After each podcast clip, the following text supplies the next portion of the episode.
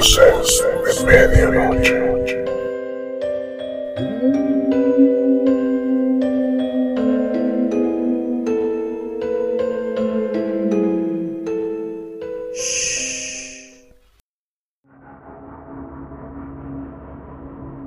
Hola, ¿qué tal? Buenas noches. Bienvenidos a un episodio más de Voces de Medianoche.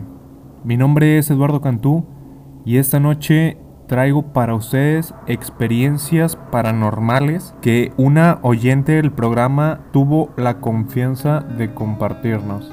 Esas experiencias son personales eh, de ella, ella las vivió en carne propia y me pidió que por favor las compartiera con ustedes esta noche, pero de manera anónima porque por ahí involucra a su familia y a sus abuelos.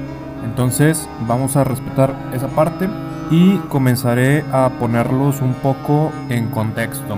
Ella me cuenta que más o menos por 2006 ella vivía eh, con su familia y con sus abuelos en una casa de dos pisos. Los dos pisos eran independientes y por ello sus abuelos vivían en la planta eh, de abajo y ellos en la de arriba. Ella me cuenta que eh, siempre fueron muy unidos con sus abuelos, pero eh, sus abuelos tuvieron algunas experiencias y esto los llevó a adorar a la Santa Muerte. Y de ahí eh, empezaron muchos problemas familiares y sucesos extraños en su casa. Y pues bueno, voy a comenzar a leer el texto que ella me envió, lo voy a leer tal cual. Dice, comenzó a aparecerse una sombra de una mujer por mucho tiempo. Nos seguía dentro de la casa, en especial a mi mamá, y se volvió tan normal que hasta mi mamá hablaba con ella. En otras ocasiones, una mujer le hablaba por su nombre a mi papá mientras dormía hasta que lo despertaba. Cuando él abría los ojos veía la misma sombra parada en la puerta del baño y veía cómo abría la puerta, se metía y cerraba la puerta detrás de ella. Dice, mi mamá también la escuchaba y la veía, incluso se asomaban al baño para descartar que fuera alguno de nosotros, pero nunca había nadie en el baño. Eso pasaba casi todos los días.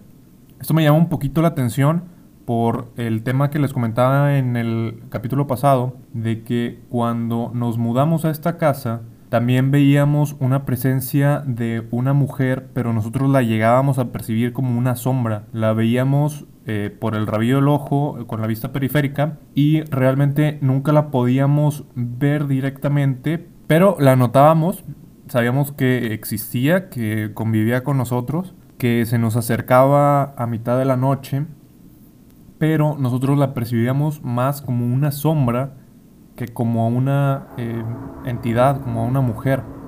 Entonces, esto que comenta este, la oyente del programa, pues sí me hace un poquito de ruido, me, me trae recuerdos de, de ese tiempo.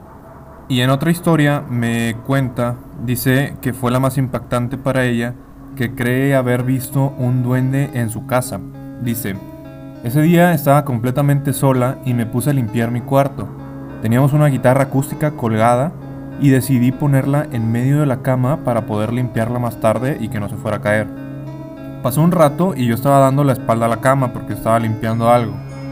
Cuando escucho que golpean la guitarra con mucha fuerza, volteé rápido porque me asusté y pensé que tal vez algo le había caído encima, pero no había nada alrededor de la guitarra. No le presté atención y me volteé para seguir limpiando. En menos de un minuto volvieron a pegarle a la guitarra me asusté más y ya no quise quitarle la mirada a la guitarra para ver qué sucedía. Comencé a buscar por la casa si alguien se había metido y quería asustarme, pero no encontré a nadie. Después de esto hice según yo un plan, comenta. Mi plan era como si me volteara, pero estar atenta a ver quién golpeaba la guitarra. Me volteé, pero al segundo vi cómo la silueta de un niño se asomaba por la puerta y aunque me dio miedo seguí con el plan.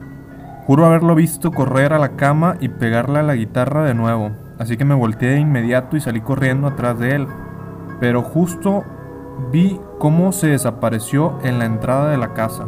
Esto a mí, junto con la historia anterior, de que veían una eh, sombra de una mujer por la casa y los despertaba a mitad de la noche, me hace dudar de que sea un duende como ella lo comenta y me hace más pensar que pudiera ser eh, la presencia de un niño en la casa.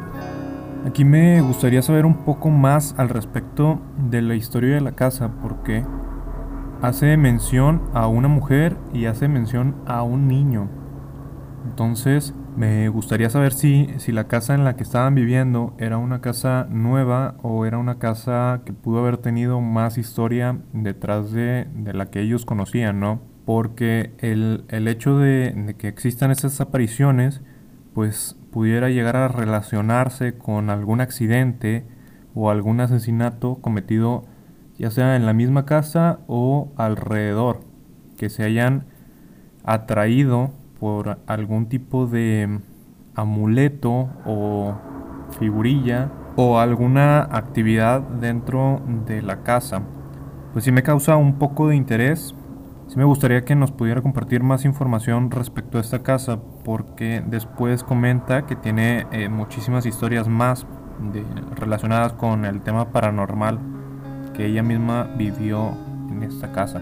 Bueno, ya por último me gustaría agradecerle a esta persona por tener la confianza para compartirnos estas historias. Y me gustaría recordarles que si tienen alguna historia paranormal, me gustaría que me la compartieran para poder hablar de ella en el programa. Espero que este episodio les haya gustado. Por mi parte es todo.